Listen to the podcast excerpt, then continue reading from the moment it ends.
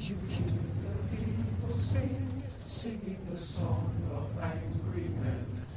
is the music of a people who will not be slaves again.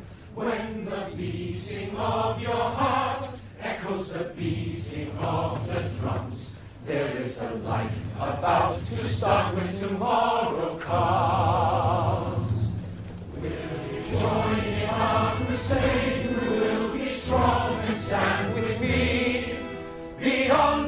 而且他明明是了解我的，但他非要在有外人在的这么一个场合去说这句话，我会觉得他很冒犯我。他这个人，他是一个印度裔的加拿大，所以呢，他就会一直去开自己印度裔的玩笑。那有些玩笑开的是非常过分的，简直就是侮辱性的。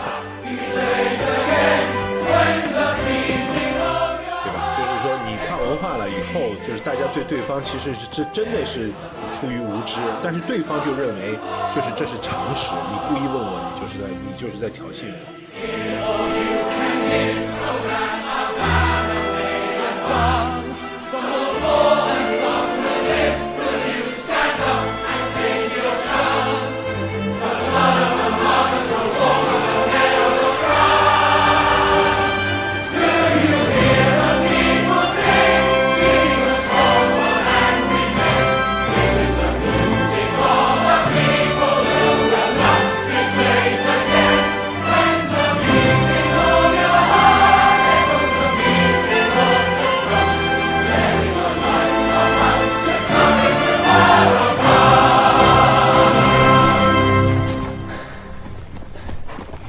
家好，这里是纯真博物馆，我是真真。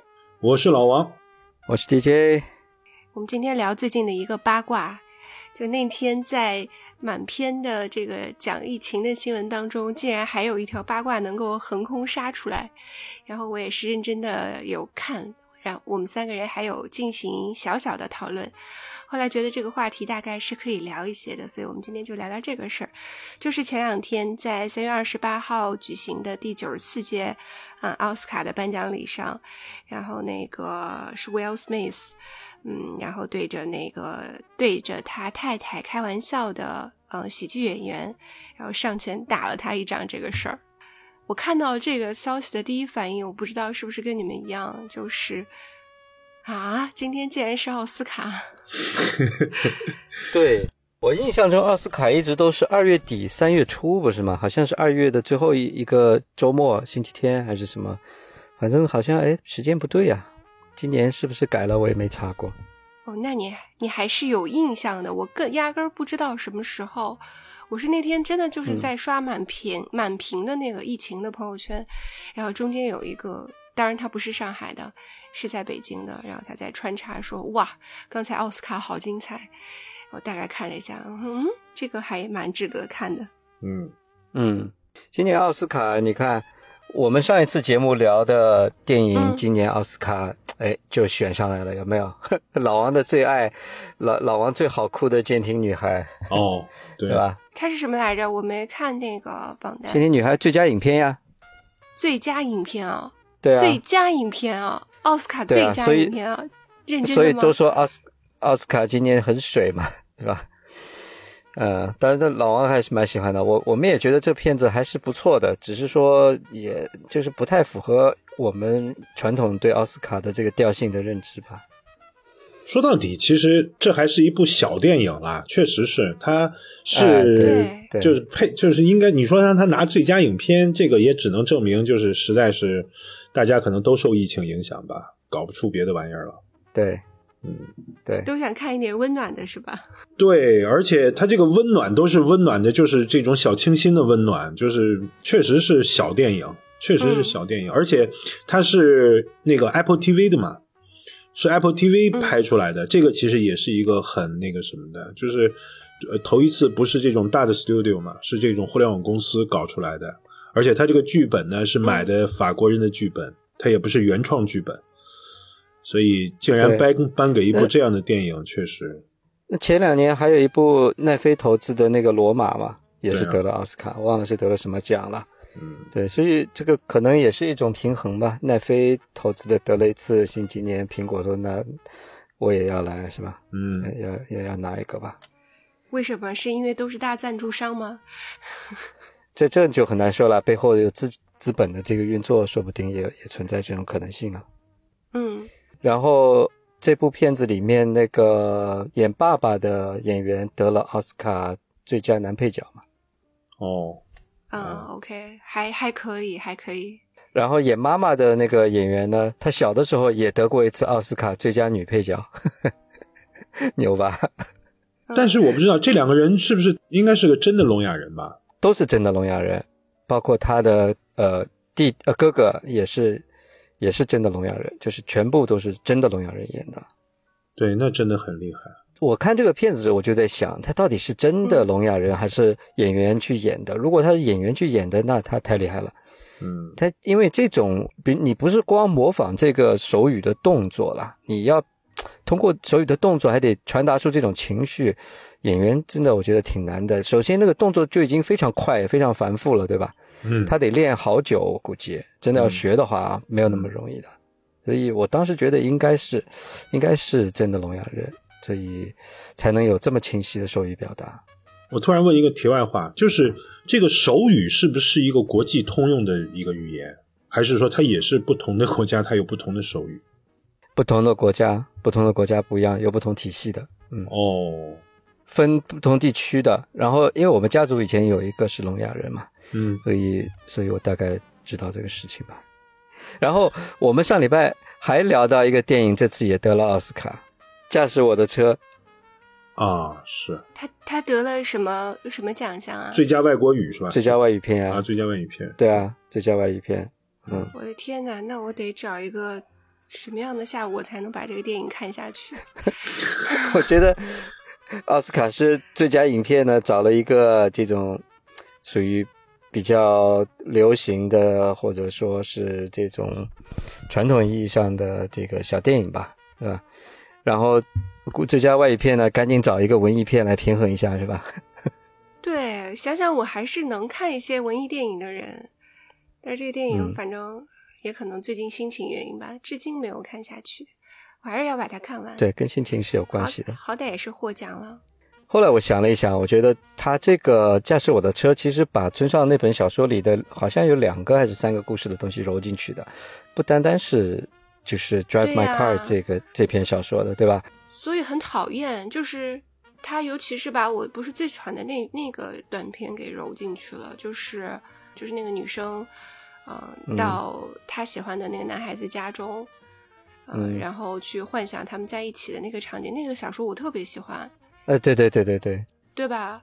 对然后他幻想他是一只鱼，一条鱼嘛，对我，超级喜欢那什么的那，嗯，对对对对对，我很喜欢那一个。然后他把几个故事揉进去了以后，我就乱了。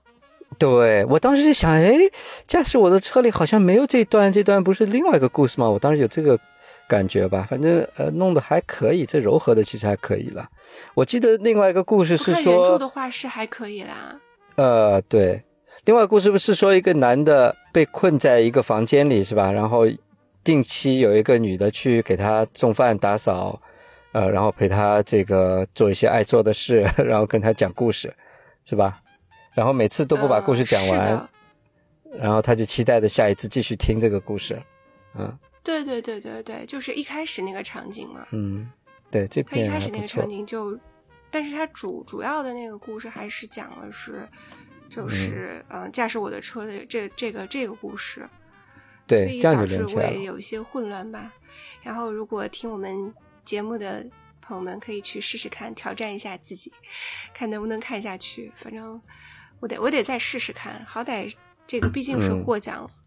就是驾驶我的车这个导演啊，滨口龙介啊，我看豆瓣上有人给他的评论是给的很高的，说他是什么亚洲献给世界电影的一份礼物什么的。我觉得哇塞，这这个评论有点高吧？我是看过几部他的电影这，太扯，这是不是有点过？呃，我我觉得是不是我自己的问题呢？真没看出有特别好来。我觉得他这个腔调是有的，他他是有一嗯点这个国际大岛的这种范儿的这个味道，对他这个腔调还是有的。但是但是实际上这个东西，我觉得至少是没抓住我了。哎，你你说的特别对可能就是它有一点往国际的方向去。我倒是觉得失去了一些日本电影的有趣的地方。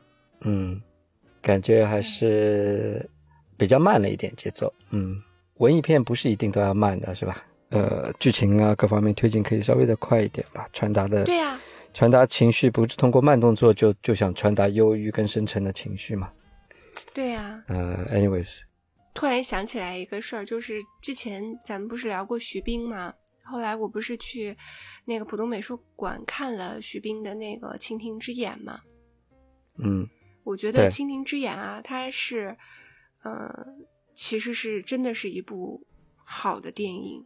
嗯我可以这么说，就是尤其是近近近最近这段时间，还是集中看了一些文艺电影嘛，然后我就发嗯。现，嗯，蜻蜓之眼》真的是一部好的电影。它，嗯，首先拍摄的方式又很有趣，整个的故事是吸引你的，它还有悬疑嗯。在，然后它嗯。又是一部非常显而易见的文艺电影，所以我嗯就正好想用这个徐冰的这个电影来回答你刚才那个问题，就是是不是文艺电影一定要慢？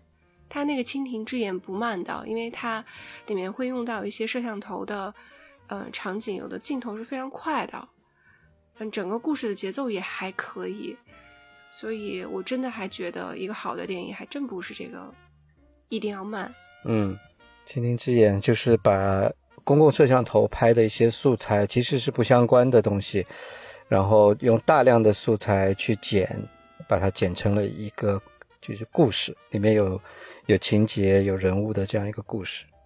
对呀、我觉得这个，我觉得是被低估了啊，没有听到什么人去说，也可能是因为没有公开上映的原因，能观赏到它的场所太是太有限了。嗯，网上也没有资源，找不到，我没找到资源。我我这没有资源，就是我拍给你们的那些嘛，嗯嗯对吧？反正勉勉强强看到了，但确实很是很嗯棒。这咱们聊远了，聊电影儿去了。对，这这拉回来吧，奥斯卡，奥斯卡这个还有但确实是因为那个 Will Smith 打了他，这个收视率嗯才上去啊，否则的话，这他是谁我都不是很关心哎，就是对那个榜单也不是太关心了，也没有想要按照这个榜单去观影的一个意愿哎。好多年了。以前的奥斯卡出来的时候呢，嗯，嗯，你还会把那些电影找来看一看。嗯，现在基本上也不太会了。我因为我去年看了那个叫什么，韩国那个导演拿了个最佳最佳影片《寄生虫寄生虫，嗯》，我是去年才看的，就拖了好久了。然后有一天嗯在家里实在是没事儿，我看了一下，我就觉得奥斯卡真是堕落了，就是最佳影片竟然可以给这样的电影，真的是再加上他今年这个监听女孩儿，真的是没、嗯没啥没啥好说的。嗯，像寄生虫，像寄生虫如此的这个，就是怎么说呢？商业，呃不是商业，嗯就是如此浅显直白，就就差贴大字报了，怎么会就拿到最佳影片？我真的也是觉得，嗯，没太大的意思。我是觉得啦，整个呃奥斯卡也好，整个这种所谓影评人群体吧，这个对于严肃的东西的这种坚持是不如以前了。那这个可能也是向市场屈服的一个方向吧。你奥斯卡真的评出来一堆都是文艺片，也大家也不去看呀。你奥对吧？你现在奥运会都都得把这些什么 skating 这种的，都把它纳入奥运项目了，为了吸引年轻人，对吧？奥斯卡也往这个更商业、更浅显、更直白的这种方向去走，也合理吧？一切都是要流量嘛，是吧？美国的奥斯卡，嗯，就是奥斯卡从来不是以艺术片为评选标准的。其实应该说，它至少它在这几个大的电影的这个呃电影节里面，其实它始终都是在做商业片嘛。它纯粹的艺术片其实是不做的，它是交给像什么德里的什么柏林啊、什么威尼斯啊这种是偏就欧洲的奖是偏艺术类的。然后美国的奖呢，其实一直是还是偏商业的。只不过呢，就是之前呢，至少它是一个，呃，你看完以后呢，你还会引起你的一些思考，引起你的一些想法。就是这两年呢，可能就是由于大家这个价值观的这个对立啊，这个分裂啊，就是他已经不允许你去讲几方面的故事了，你就只能讲这种像像像这个寄生虫，他就只能讲那种那种阶级对抗，就只能讲那种就是左派的这种这种观点啊，就是这种阶层分化呀，然后等等等等。然后我觉得这个片子其实它也是讨这个好莱坞的这个这个这个这个喜好啦，就是他把这个剧情编辑的其实还是很有戏剧感的。嗯，如果你从一个亚洲电影来看的话呢，那确实它从技术上，就是包括它这个技术是包括它从讲故事的方法呀，包括它的一些镜头啊，嗯，它是没问题的。但是呢，确实是太直白了。我就印象当中，那个片子里面，他们最后从那个家里逃出来的时候，就是不停的下台阶、下台阶、下台阶，一边下着大雨，一边下台阶。他那个阶段呢，就像是从天堂回到了地狱嘛，就是你不停的下台阶，一直回到了十八层地狱里面去。我就在想，就是你真的是，你还不如举个大大牌子说说我下地狱了好了。就是这种直白的这种叙述方法，嗯，真的是让我觉得这个片子没什么意思，太简单了。我是觉得就是太简单了，味道差一些。如果说他能讲一讲两方面的故事，其实是挺好的。你比如说，你讲一讲那家的男主人，呃，他们的故事，他们的角度是怎么样的？哎，反正我觉得还会好一些吧。现在这个一边倒的故事就没什么意思。嗯，是，那可以交给滨口龙介拍出个五小时的电影来，两两边故事都讲完了，嗯，五小时，是的，还是可以找来看看吧。奥斯卡的电影至少还可以看看。我准备把另外几部，呃，Will Smith 拍的那个叫什么《理查德国王》还是什么的，我们找来看看。哎，你就说回这个威尔史密斯啊，你觉得他算是一个好演员吗？他算是一个顶级的演员吗？不算，你觉得不算？真真呢？你觉得他算吗？你看过他的电影吗？看过他哪些电影？我看过啊，那不是最有名的那个叫什么来着？什么敲门那个叫什么？Pursue Happiness，对当幸福来敲门。对，对对对，当幸福来敲门。嗯，那那不是销售本书呢必须得，那是销售必看电影。然后现在是保险公司，嗯保险公司培训必须得看的电影，你知道吗？嗯呃，那个电影是是真的，就是真的就是入门就必须得看的电影。哦，他演的很多啊，对吧？我是传奇、黑衣人、双子杀手、I Robot，、嗯，都是商业片比较多了哈。他很多，我觉得我看的还挺多的，因为他就是商业片比较多嘛。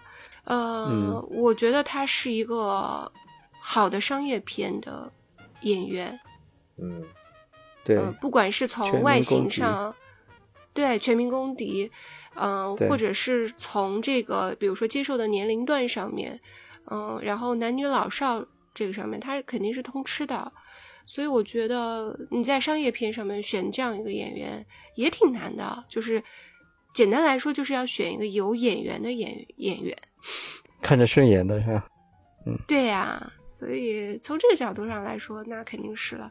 那人家也是大佬呀，否则不是大佬的话，怎么能做得出来去打人的事儿，嗯而且还是全身而退，别人也没去告他呀？嗯，哎，那你们怎么看他就是上台抽人一嘴巴这事儿呢？呃，我觉得两个人都有问题吧。Chris Rock Chris Rock 这个开玩笑开错地方了，因为他本身是一个喜剧，是 stand up comedy 这种脱口秀演员嘛出身的嘛，所以他对这个开玩笑的这个认知跟别人可能也不太一样了。嗯，但奥斯卡这种场合是不是适合开这样的玩笑？因为你不是脱口秀的秀场嘛，因为你观众坐在下面的观众，他是其实对这个环境他是有一个心理预期的嘛。比如说我今天去看一个脱口秀，对吧？我坐在下面，那我心理预期就是我有可能会被主持人开玩笑。呃，那奥斯卡不一样嘛，奥斯卡你嘉宾那些那些去参加典礼的人坐在下面，他是一个比较庄重的，还是比较比较上流的、比较这个正式的一个场合嘛？那他没有这个心理预期，他可能会开一些玩笑，因为奥斯卡其实主持人都会一直开玩笑，但他没有想到这个度会到这个地方，所以他是情绪上他是有一点没反应过来，他是很 shock 的，对吧？那另外一个当然就是因为被开玩笑的人是他的太太，不是他自己。如果今天他开这个玩笑开在 Will Smith 这自己头上，我觉得他不会有这么大反应。他他那如果你开在他太太的身上呢，那他这个情绪就不一样了，他就换了角色了，他今天就。从一个坐在下面的嘉宾，变成了一个丈夫，对吧？那特别是加上他们两个夫妻呢，又有很多的历史上的这些纠葛呀、问题呀、这种家庭矛盾呀这些东西，所以他是一个很复杂的情绪。那在在在这个当口下面，我觉得他可能就是有一点，有一点恼羞成怒的样子吧。嗯，我刚刚回来就说，你如果是一个秀场，那你进入这个秀场。你看今天做这个做这个秀的这个 talker 是谁？他的风格是什么？你还会通过这个对这个人的认知去调整你对这个环境的适应。他有一些这种 stand up comedy 这种讲讲脱口秀的人，他的这种尺度是很大的嘛。我是没有看过太多了。以前我有一段时间经常去加拿大出差嘛，晚上睡在酒店会打开电视随便看。在加拿大，我就经常看到一个一个脱口秀的人，他叫叫 Russell Peters，呃，在国内可能关注这一块的人对 Russell Peters 肯定也是也是了解的，算是一个很有名的这种 stand up comedy 的演员吧。他这个人他是一个印度裔的加拿大人，所以呢，他就会一直去开自己印度裔的玩笑。那有些玩笑开的是非常过分的，简直就是侮辱性的。嗯，呃，而且坐在下面的人就是笑的都。怎么说？非常非常尴尬，都被他等于是有点半羞辱的状态了。已经，我看的人我都觉得特别的尴尬，不好意思了。但是坐在下面被他这个开玩笑的人，就是，呃，能够坦然接受，而且跟着周围的观众一起笑，等于说他笑他自己嘛。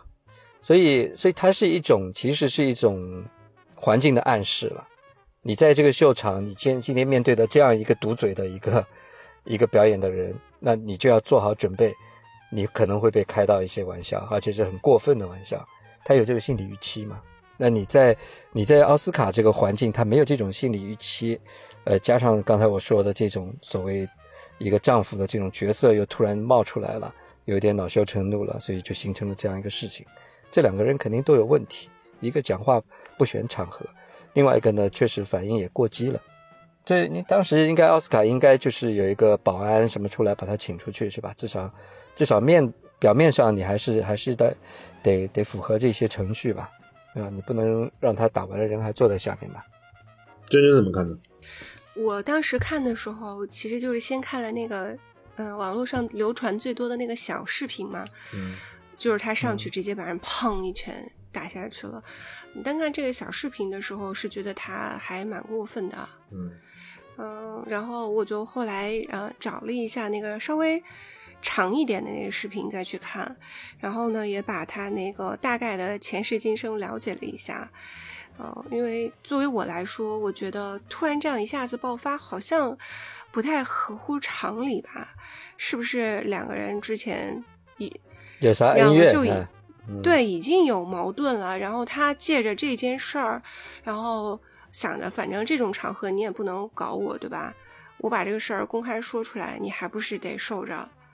我我在想，可能会不会有有有有这样子的一个过程，然后我就去大概翻了一下，呃，然后看完了以后，我的感觉就是，他们之间是有恩怨吗？实际上他们是有，就是过往是有一些恩怨的啦。嗯嗯，也是因为这一个，就是呃，这个脱口秀主持人，他好像在二零一六年的时候就做过奥斯卡的主持人。然后那一届的奥斯卡的提名里面就全是白人，当时就是有一个那个标签，就是说奥斯卡太白了，嗯，然后很多黑人演员就抵制了，然后包括 Will Smith 嘛。但是这个主持人他却就是把这件事情拿出来说，是站到了对立面上面，然后说那个 Will Smith 的太太都说说你根本就没有资格参加，呃，奥斯卡，你还抵制什么？说你不能够去抵制一个你没有被邀请的事情，嗯，有这么一段过往，所以我觉得就是挺明显的吧，就是结过梁子。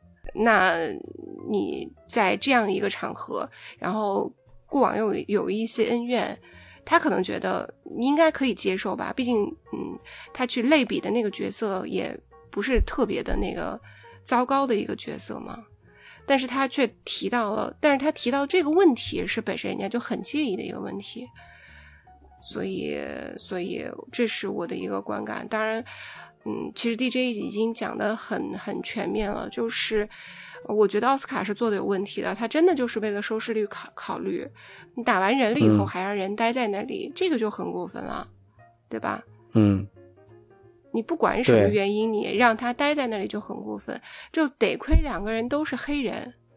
嗯，对的，是的，我也觉得这件事如果是不同的肤色的话，这个问题就更更有意思了。对呀。但凡威尔史密斯是个，是啊，是个白人，那这事儿就怎么解决？那他肯定当场被抵制。不管是白人打黑人，还是黑人打白人，或者是反正只要两个人肤色不同，这个事儿就就一下子就复杂了。嗯，对呀，我估计他的那个奖项可能都会没有吧？那肯定，那不得抵制一圈啊？嗯，就是奥斯卡都抵制，都抵制了一些什么东西啊？那就完蛋了。所以。所以我也是两边都都觉得还是有点问题吧，嗯，你觉得呢？我觉得，哎，我倒是觉得呢，就是我我是觉得一边倒了，就是不管怎么样，不管怎么样，嗯，你用那种方式去处理这种事儿，就上上台冲上台去打人这种事儿呢，我觉得就是说一千道一万，你肯定是肯定是你的错，就是嗯呃呃，第一个就是确实是没风度了。第二个是没智慧，就是这个事儿可以有一万种处理方法，但是你上去抽他一下呢，是最最愚蠢的方式。嗯，几乎可以说是只是暴露出了你的黔驴技穷，而且暴露出了你的这个没脑子和没修养。所以我前面就说嘛，这个威尔·史密斯可能真的就不是一个伟大的演员，他也不是一个，也不是一个伟大的人。可能就是这个吧，是个糙汉子。对我甚至这么想啊，就像他太太，真的会觉得自己被维护了吗？我觉得不一定吧。回了家以后，可能 double 的生气，你知道吗？第一个，我被当众的被那个台上的人语言羞辱了；第二个，你上去抽他一嘴巴，你等于又羞辱了我一次。我我就觉得像威尔·史密斯这种呢，可能真的是到最后是两面不讨好。嗯。这个行为简直太太愚蠢了。嗯，在奥斯卡抽别人，回家被老婆抽。对啊，真的呀！我如果觉得我是他太太的话，我肯定觉得，就是你怎么会干出这种事情来？难道还嫌不够丢人吗？你竟然就给老娘又丢了一次人，真的，我就觉得这个事儿是单一边倒的。嗯，我的看法是这样子。而且你会不会就是，嗯？我我会有一种感觉啊，就是在公开场合这样的情况下使用暴力的人，他会不会有家暴的嫌疑？就是我会有这种恐惧，有可能感觉是有可能，你不过脑子呀？对，很不能够去，嗯，第一个是不能够控制自己的情绪，第二个就是好像有一种感觉是故意要做给别人看，就是做给别人看。对啊。我是很爱我的太太的，我总感觉啊，这个这个有可能是不对的，完全就是我的主观的感受，就是总感觉好像像家暴的人，就是一定会对外营造出来，我是很爱护他的，我一定要保护他，有这个形象在。对啊，是挺奇怪的。嗯，是啊，你像这种人，他事后一定会道歉嘛，他一定是说啊，我当我我当时不应该怎么样怎么样。但是他会他会一而再再而三的去去重复这种事儿。那所有的家暴其实都是这样。他好像也没有道歉呢。我是觉得他迟早都会道歉的，我这肯定的，就因为这件事儿毫无疑问他必须道歉呀。你不管出于哪个角度，就算是我有个人恩怨，你比如说啊，这件事儿其实有好多种处理方法。你如果说他走上台去，他说。对不起，你说错了。我太太是什么什么原因？比如说是由于某种疾病。嗯，我们不应该用这种方式去嘲笑她。我们应该就是你可以用另外一种方式去去反驳这个这个主持人，对吧？嗯，其实你可以有很多种方式的，你反而一巴掌打上去，那只能说明你就是一个，嗯，我不能说他有暴力倾向，我只能是说他是一个是一个二货，真的是二货。嗯，时间不够呀，走上去他也没没个麦，怎么说呀？呃，不过呢，我觉得你前面 DJ 讲的那这这个东西啊，我觉得还是挺有意思的。就是说，嗯，从这个主持人的那个角度来说，他的确是就是在什么样的场合可以把这个玩笑开到什么地步，呃，这个还真的是有不同的。就是完全，如果你是线下演出的话，其实尺度是可以放的非常非常大的。但是如果说你是在这种现场的这种媒，就是在电视上面，或者说在这个非线下的这种演出场合里面，其实那个尺度是不一样的，那个尺度肯定是不一样的。我就记得我多年以前，好多年以前，我在东北看过一次二人转，呃，是在一个那个洗浴中心里面看的二人转，呃，那说实话，那个二人转啊，就是又黄又暴力。真的就是黄暴，嗯，但是呢，现场的气氛极好，现场的那个气氛非常非常好，对对对对对。但是呢，就是同样的内容，如果你把它嗯。拿到了电视上去放，或者拿到网络上去放的时候啊，它就一点都不好笑了，它就只剩下尴尬了。嗯，就是你你就会觉得怎么会搞出这种东西来？这种东西，这难道不尴尬吗？所以，我我觉得你前面讲的这个是线下和线上的演出，其实是有很大很大的区别的。嗯嗯，所以你说这个主持人他是不是可以，就像你前面讲那个加拿大的，就是印度裔的加拿大人，他如果在线下那个演出效果一定是非常好的。但是如果他把他同样的东西拿到电视上讲啊，第一个会尴尬，第二个就会有甚至有可能引起这种。引起骚乱都有可能，就是你这些东西是不能不能拿到线上去讲的，我觉得是有这可能性。哎，我问你们，我问你们一个问题啊，你说 Will Smith 他真正觉得被冒犯的人是谁啊？是他的太太吗？嗯，因为有一个呃那个就是公众号就一直在截图，他说什么 Will Smith 当时是先看了一眼他太太。然后觉得他太太皱了眉头，感觉他对这个事情很介意，所以感觉到他太太被冒犯了，然后他才上去打了人。然后也有人就是说不对，他其实就是自己不爽，他去打了人。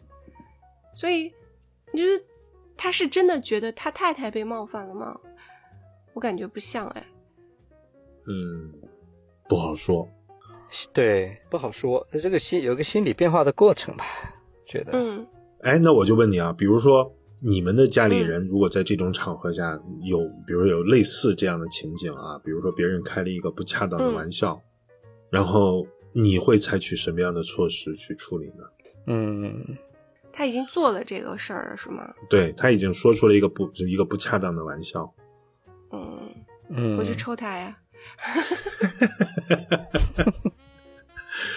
嗯，要看情况呀。看当时的情况，看当天的心情，前晚有没有睡够，早饭有没有吃饱，很难说的。但我觉得确实要看，就是譬如说他的这个玩笑开的是什么。嗯呃，如果这个点确确实实是我很介意的这件事情，嗯，就是我一件非常介意的。是呃我的隐私，或者是我就是不想，嗯，让他做成为别人的一个梗，嗯，成为别人的一个笑柄，嗯。那如果他真的是替我出了这口气，嗯，哪怕他的这个行为不恰当，嗯，我肯定，那我肯定其实心里是高兴的，嗯，就会觉得打得好，嗯。你们回去看这些奥斯卡的历届的这种开玩笑的视频啊，包括一些美国的一些比较正式的场合吧，呃，包括像以前你可以去看，呃，前几年川普还没上台的时候，奥巴马快下台那个时候竞选的那段时间，呃，他们白宫，呃，奥巴马作为总统请了很多的这些人来吃饭呀，这些事情。呃，确实是一些政要名流吧，政商名流吧，然后呃，总统、副总统都在上面吃饭呀、讲话呀。那段时间呢，就是川普刚刚说他想要去竞选，啊，还没有很明确的确立他的竞选的这种优势啊什么的时候，你去看当时的那个奥奥巴马跟拜登啊，拿川普开涮的那些那些笑话，那 真的是挺过分的，挺过分的。嗯反正就是赤裸裸的意思，就是说，呃，我们这个不懂政治的这个亿万富翁先生要来，也想要来参竞选总统啊，就是完全是看不起他的这种这种状态的，这个玩笑开的。那川普在这下面就是一脸平静，就什么都没有嘛，就是他们这些人，他们他们知道在这种场合你你你也不适合去做任何的应反应，你不管你是开心也好，还是不开心也好，都不好，你只能保持一脸平静。嗯所以也也有很在这种很高端的场合去开这种比较过分的玩笑了。来，但是你回去你看奥斯卡呢，它是有这种开玩笑的传统的，包括这种颁奖礼这些呢，经常会有开玩笑传统的。但是我很少看到像 Chris Rock 这次这种，就是首先是拿女性来开玩笑，这个是比较少的，一般都是开男的玩笑。嗯嗯，他有一个预设立场，就觉得男的嘛，你就必须得受着，对吧？呃，这个男的应该表现出他的这种所，嗯 呃，也算是男女不平等。他的他预设立场就你男的应该表现出所谓的这种大度，呃，跟忍容忍度吧，这是第一个。第二个呢，很少开人的身体缺陷的玩玩笑。如果说是你把这个笑话换成是一个肥胖的，那你这个问题绝对是大了。嗯，对吧？呃，你下来以后，不光是这个 Will Smith 要揍你了，可能全美国人都要揍你了。你不能拿身体缺陷开玩笑。现在只是说这件事情里面有一个模糊点，就是说，呃，他太太把这个 Jada 把这个头发理成这个样子，是因为疾病的原因呢，还是因为他去追求这种时尚的一种发型？呃，那也有新闻说 Chris Rock 是不知道他太太的这个身体的问题。当然，我觉得这不太可能了。这个圈子其实也不大嘛，他们内部这种消息肯定还是可以比较传的传达得到的，对吧？呃，那也有人也有人就说他，Chris Rock 其实他不知道他太太是因为疾病才把这个头发剃掉了。呃，那当然，你其实，在这种场合，就就我刚才说的，基本上呢，很少看到开女性玩笑的，还有开身体缺陷玩笑，这两个方向是很少的，一般都是。拿，比如说你赚了太多钱了，或你拍的片太烂啦，或者是怎么，就是你扮的一个形象太差了，什么拿这种去开一个玩笑，这种还是比较多见的了。所以我说他过了，有点过了这个事情。嗯，这件事其实我们就说啊，就说玩笑的边界在哪里？就是当然你比如说像这种大型的场合啊，你肯定还是要有一些呃基本的政治正确的这个。考虑在里头的，就比如说你不能拿身体缺陷啊，或者说你不能拿女性啊，或者怎么样拿某一嗯某一个种族的人来开玩笑，那这个是涉及到一个，因为你是在更大的范围里面嘛，你你你是呃上千万人都要去看的一个东西，对吧？那你不能教坏小朋友，嗯。但是呢，就是我们回过头来来说啊，就是玩笑这个玩意儿，它的边界在哪里？我是觉得你就像相声一样。你就像，如果你不拿屎尿屁，你不讲那些伦理梗，什么我是你爸爸啊，你是我爸爸，我是你爷爷，就不拿他不拿这些伦理梗开玩笑，其实好像也会挺没劲的。就是如果说大家在一个搞笑的场合都要讲政治正确的话，好像本身这个世界也挺没劲的。那你咱们这么说，你可以嘲笑我。那我可不可以嘲笑你呢？如果大家都可以，就是你拿我开玩笑，你胖子拿瘦子开玩笑，瘦子拿胖子开玩笑，那胖子拿瘦子也可以开玩笑啊。我是觉得，其实人们是不是现在好像都有点太敏感了？嗯，会不会有这个因素在里头？你看相声，其实他开这种爸爸的玩笑或者屎尿屁的玩笑，就是讲相声的两个人之间互相开嘛，他不会去拿这个去开观众的。他只是不敢，好吗？呃不，他其实我觉得他是一个，他是一个他的这种行业的一种规矩。嗯，你你看郭德纲都是拿于谦开玩笑，对吧？说于谦的爸爸怎么怎么怎么，呃，蒙古国 海军总司令，呃，然后动不动就吃一根肠子啊什么的这些的，对吧？呃，这都他都是互相之间的，他不去说观众他不去说观众这个呃类似的这种笑话吧？说实话，我说一句政治不正确的话啊，我是觉得呢，就是人们有时候太敏感了，人们有时候太敏感了。比如说，假如说我是个我某某些方面，我可能确实是有问，你说是有缺陷也好，或者是说有有点什么大家都觉得挺可笑的东西一样，那最后就变成了我是房间里的大象，就是所有人都知道我在那里，然后所有人都绕开我走，就绕开我那个话题来讨论。其实他也挺古怪的，那不如是说大有一个人把这个把这句话说出来，其实大家都放松了，我也放松了，你们也放松了，我觉得其实挺好的。就是现在呢，可能就是觉得，哎呀不行，这样的话我不够，我我显得不够不够有礼貌，或者说我显得我不够高雅，所以呢，我要显得我更加宽容一些，我要把这个事儿要。绕开他去讲，我觉得其实你有种就是那句话嘛，就是你是房间里的大象，最后我就变成那个房间里的大象了。我明明长得很古怪，然后所有人都说嗯你挺好的，是不是？哎，我这个话肯定不对，我这个话肯定会被人骂的。嗯，我有个感觉啊 着留着，呃，我有个感觉就是，嗯、不管是笑话也好，或者是相声还是嗯。脱口秀也好，嗯，他有的时候要去制造笑点，要制造梗，他的那个边界啊，实际上是和那个道德的边界是，就是他其实就是在这个周边游走的。就像你说的，房间里有一只大象，它绕着它走，其实它是贴着它走，嗯就是在那个道德的边界的很靠近的地方。嗯但是这里就有一个底线的问题，就是你这个边界，你这个大象它就是不能逾越的，逾越过去了以后，它这个笑话就立刻不是梗了，它就不好笑了。那反过来，我们为什么说以前这些事儿可以说，但是现在这些事儿不能说了？你不管是比如说拿人的身体缺陷开玩笑，或者是我们之前也提到过的，比如说性别的意识，对吧？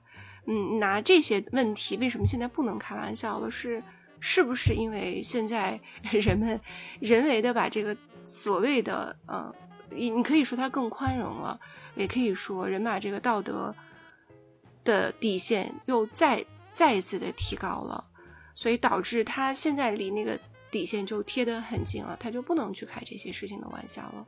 这是一个社会意识的一个变化的过程了。你说以前上海话里面，呃，叫那个戴眼镜的人叫四眼嘛，对吧？对，呃，这是一个很普通的称谓啊。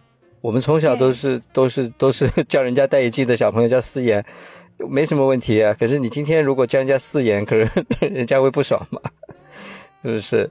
它其实是一个约定俗成的，在那个社会环境下，呃，大家约定俗成认认同，呃，这这个不带有侵略性或者侵犯性。可是你换了一个社会环境，放到今天，你可能对方就觉得这个是侮辱性的，嗯。对，而且我有一种感觉，就是，呃，嗯，比如说他拿某一件事情去开玩笑，然后你就说啊，我你不能，呃，比如说你你你不能拿这个他的缺陷去开玩笑，你有没有觉得说这句话的人，实际上也在，我我说这个话肯定也要被人骂，就是也在无意识的展现我的受教育的程度，对啊，这就是我前面说的嘛，就明明那是个房间里的大象，对吧？对啊，然后他就说，他就指明说那儿有个大象，但是大家都别提啊。那问题就在于你已经意识到它是个大象了呀。对，它是一种隐形的优越感。我比你知道的多，有有没有一种这种感觉？多少有一点吧。嗯，你说到这儿啊，我就想起来，我好像跟你们讲过吧。有一次我读了那个杰夫戴尔写了一本书，有一本书叫叫叫什么来着？叫《白沙》。然后他那个实际上是一篇游记的一个合集。然后他其中呢就讲到了一个故事，就是当时呢那个呃那个岛叫什么来着？高更那个岛叫什么？塔希提岛是吧？就是对对对，那个大溪地，嗯呃对，大溪地，塔西提岛呢，就是那个官方的旅游局请他去，然后就是免费的啊，向他提供一切的食宿，包括差这个这个飞机票，然后请他去旅行。那么提出的要求呢，因为杰夫戴尔是一个在英国是非常有名的作家嘛，然后就请他去呢，就是说意思就是你帮我写篇文章了，宣传一下了。然后呢，这家伙呢就去了，然后他就写了一篇游记，就是他在塔西塔西提岛的游记。然后那里面呢，他就讲，他说这个地方的人啊，他们举重一定非常厉害，他们那么胖，每一天他们自要把自己举起来，他们的那个举重的水平一定非常非常厉害。就是他竟然写了一篇这样的游记，就是最后交给了这个塔西提旅游局的官方，你知道？那我就是说，如果说中国人，我们请了一位什么知名作家跑来写了一篇关于什么上海也好、杭州也好，写了一篇这样的文章，结果那家伙在那个文章里把上海人和杭州人糟蹋了一遍，你会怎么看待这件事儿？你肯定觉得就是你神经病吧，你有病吧？但是你知道，最后这篇文章就公开发表出来了，就是就是他印成了一本书，到处发行，就是塔西提岛官方并没有因为这个。你这个时候，你反而会觉得就是，哎，大家好像都挺可爱的。就是这个杰夫戴尔，虽然你嘴你那么刻薄，你嘴那么毒，但是你也挺有意思。然后你更会觉得，就是那个旅游局的人，哦，真的好有趣啊！就是别人这样开你的玩笑，你你你竟然就笑纳了。我觉得其实这个也很有意思呀，对吧？我是觉得就是，嗯，有些时候，嗯，大家都放松一点，会不会更有这个世界会更有趣一些？好像都把那根弦绷得那么紧，嗯，你说有没有一种可能，是因为做审核的人他觉得这个段子不在，没有说他呢？就是我们，我们对于不是说 我们自己的那个段子，不管他，他可能是说了我们这一群人，嗯对吧？嗯说你们这一群人都是什么样子的，嗯但我不是那个人啊，我不是那个胖的人啊，所以我觉得这个玩笑，我还觉得他开的挺好的。是啊，可能我们这个岛上都是胖子，哎，我就不是。我觉得你讲的还挺好的，但是这件事情没有冒犯到我。嗯，或许吧，你说的这也是有个可能性，但是我只是觉得，就是大家都大度一点儿，然后可能这个世界就会更有趣一些。每个人都把那根弦儿绷紧了，说 OK，我这个地方可以开玩笑，但是那个地方你不能，你不能，你不能开我的玩笑，那那那太没劲了。我我有时候觉得，哎，那我问你啊，我就再问你们一个问题，嗯反正就是我问你们一个问题，你们觉得你们现在什么地方是不能开玩笑的，是你接受不了的？别人如果拿你某一点开玩笑，你会急眼的，你会急的，有吗？我全部不能开玩笑，你来试试。呃，你就不知道我的点在哪儿。所以这是一个互相的一个认知的问题嘛。只要两个人的认知在同一个纬度上，那就没问题。只要有差异，就会产生矛盾。一个认为没什么问题，一个认为这个就是冒犯，这就是有差异嘛。哇，你好狡猾哦！他刚才问完这个问题，我在认真的思考，然后我没有想想到你会是这样一个答案，你知道吗？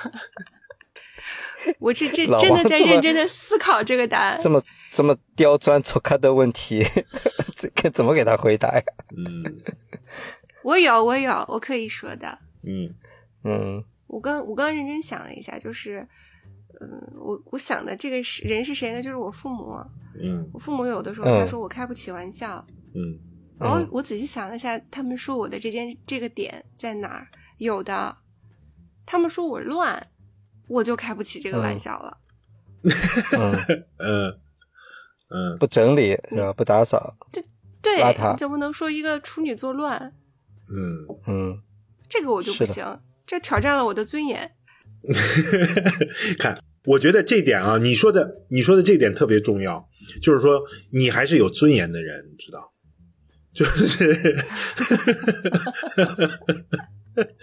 所以你就有些点你就不能碰，我我跟你说一个实际的一个例子啊，说一个故事吧。嗯也不也这不算开玩笑吧，但是但是呢，我就是我回到我刚才说这个两个人对一件事情的认知不同，嗯就会产生矛盾。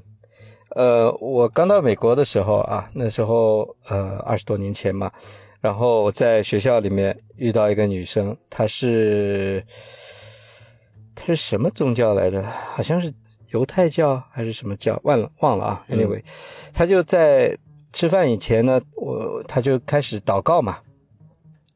吃饭以前他就开始祷告，祷告完了我就吃一起吃饭嘛，吃完饭以后，然后他要开始吃香蕉，然后我就说哦，你们我就问他，你们宗教是吃饭以前都要祷告吗？他说对，那我说你吃香蕉以前需不需要祷告呢？我是真心的问他，因为因为我不知道他这个他是针对所有的食物，他进食以前必须要进行祷告，还是说只在正餐的时候做祷告？我就是一个真诚的问题。然后他就窜了，笑疯了。然后他就火了。我觉得你太坏了。我我真的不是开他玩笑啊，我是真的真的好奇，我是真的好奇，就是他们的这个对这个哪种情况下他需要进行祷告才能进食，是吧？嗯，只是只有只有这个 meal 主餐的时候是这样的，还是你吃任何东西都要这样？我是一个真诚的问题，嗯，但是他不是这么认为，他认为我在在嘲笑他嘛，然后他就生气了嘛，嗯，所以我我这个事情我想了很久，这个让我想起来，另外也是上大学的时候，是上大学的时候，因为大家都来自于四面八方，比较容易有这种冲突，认知的冲突。然后那个也是一样的，我们就是我最最现在最好的那个朋友嘛，当时他就是一个很大大咧咧的人，他完全不顾及的，他跑过来问我说：“你哪儿来的？”我说：“哦，我说我哪儿来的？”他说：“嚯，他说你们那个上学都骑骆驼的。”我说：“我说那倒也没有啊。”他说：“那那，就是我看得出来他在很努力的、真诚的发问。”他说：“那你们坐什么？”我说：“坐车啊。”他说：“好的。”我想这个话题差不多了吧？接下来他问了一个问题，我就傻眼了。我觉得就跟你刚才问那个香蕉的问题差不多。然后他真诚的，我们在吃饭，你知道吗？他坐在我旁边，他真诚的发问说：“哎，我给你，你我给你加点这个菜，你们你吃过茄子吗？”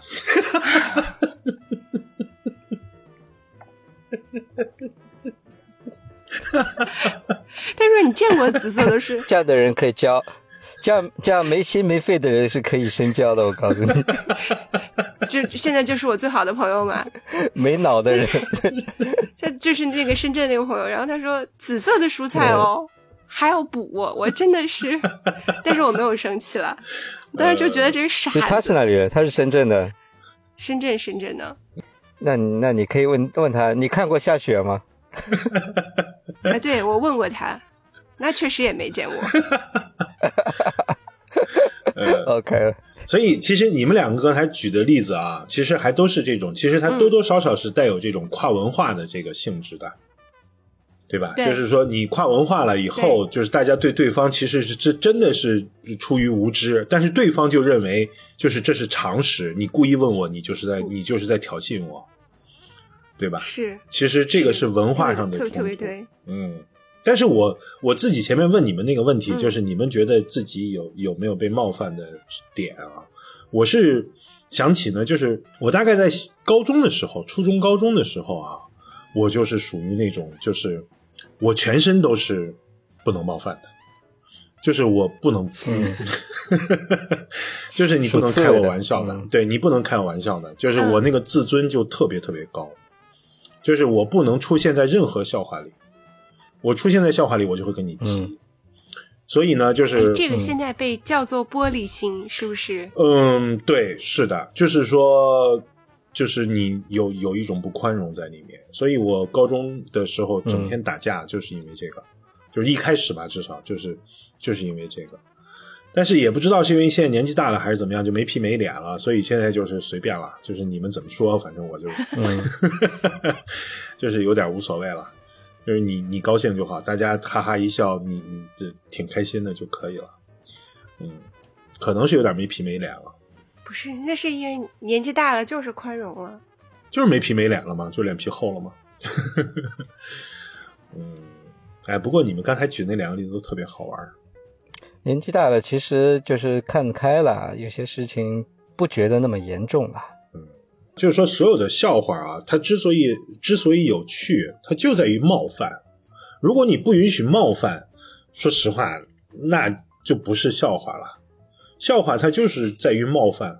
那我有个问题啊，嗯就是比如说我刚才举的例子，嗯，比如说我父呃我父母跟我说的有一些话，我会觉得冒犯，是因为呃呃，虽然他是在一个比较小小的场合说的，但是也有外人在，嗯而且他明明是了解我的，但他非要在有外人在的这么一个场合去说这句话，我会觉得他很冒犯我。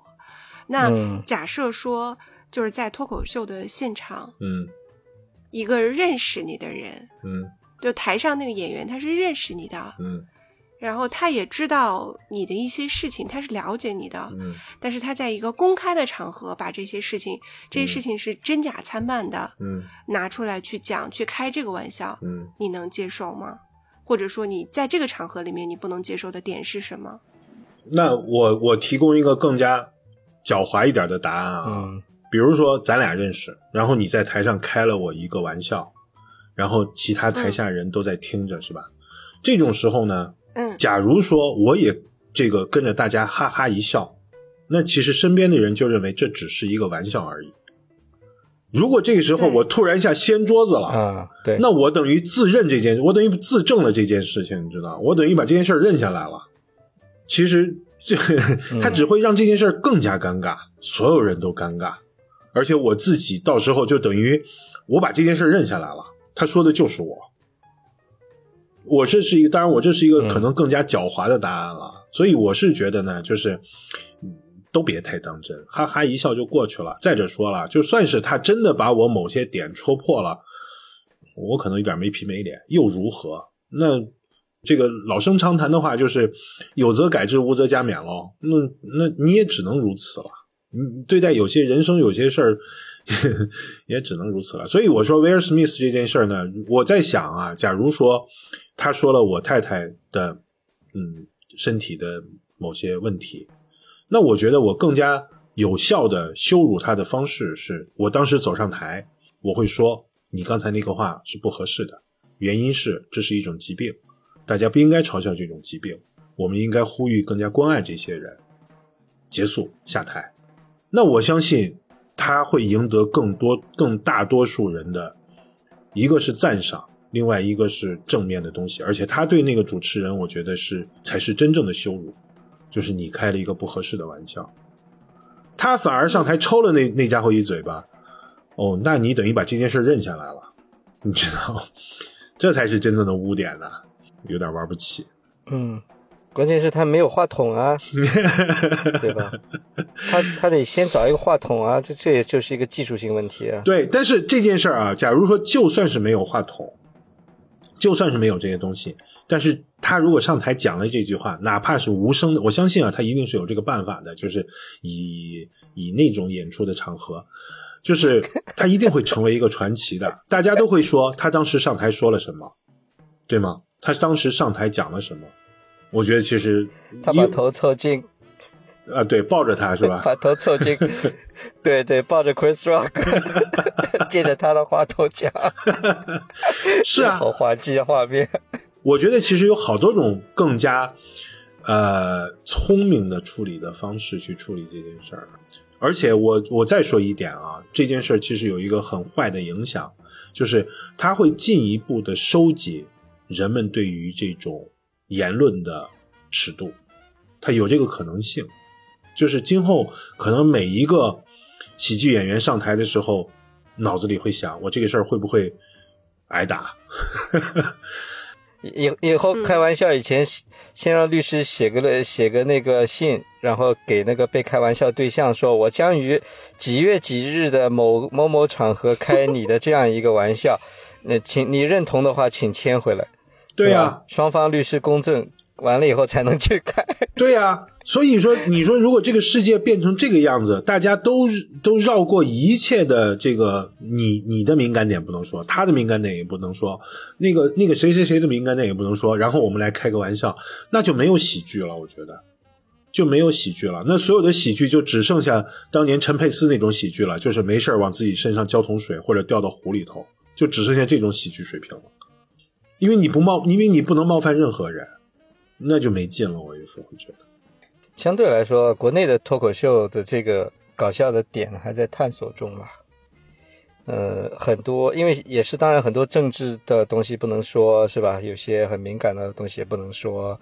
那呃，其实他的这个尺度是更紧的。他什么时候要能开玩笑，说明他真进步了，你知道？那就短一点吧，那就这样喽。嗯，短一点这个笑话不能在韩国讲，我告诉你，他们能他们能把你家给烧了。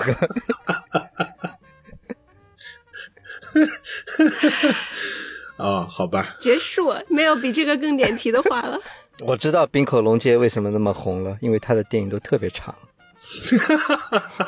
我们现在要讲这种梗吗？长了短了的这种，我我我同意的，我听的比谁都来劲。嗯，好吧，好啦，就这样吧。嗯，好，这是一期非常短但是很精彩的节目。哪里短了？这里是纯真博物馆，我是真真，拜拜。拜拜。啊，拜拜。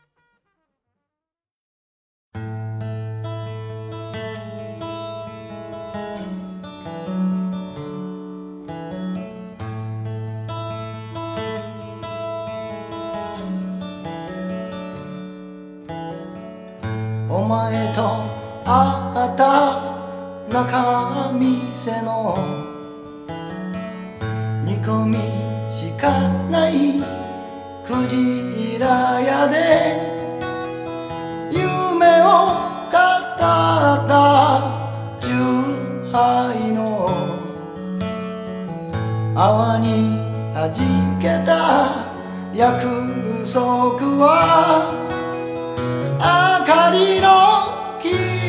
浅草のこたつ一つのアパートで。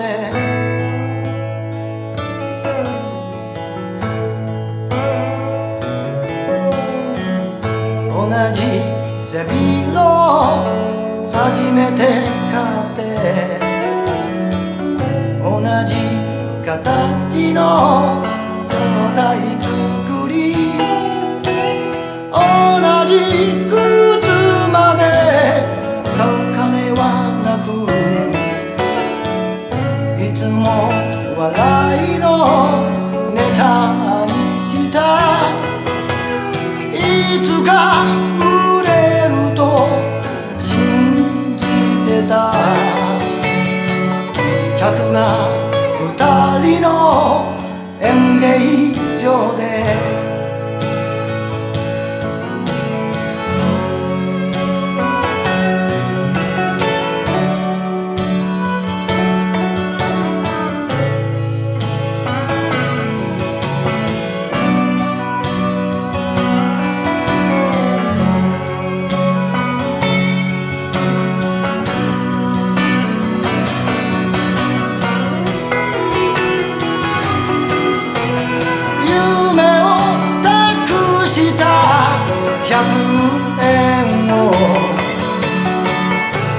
て真面目に拝んでる。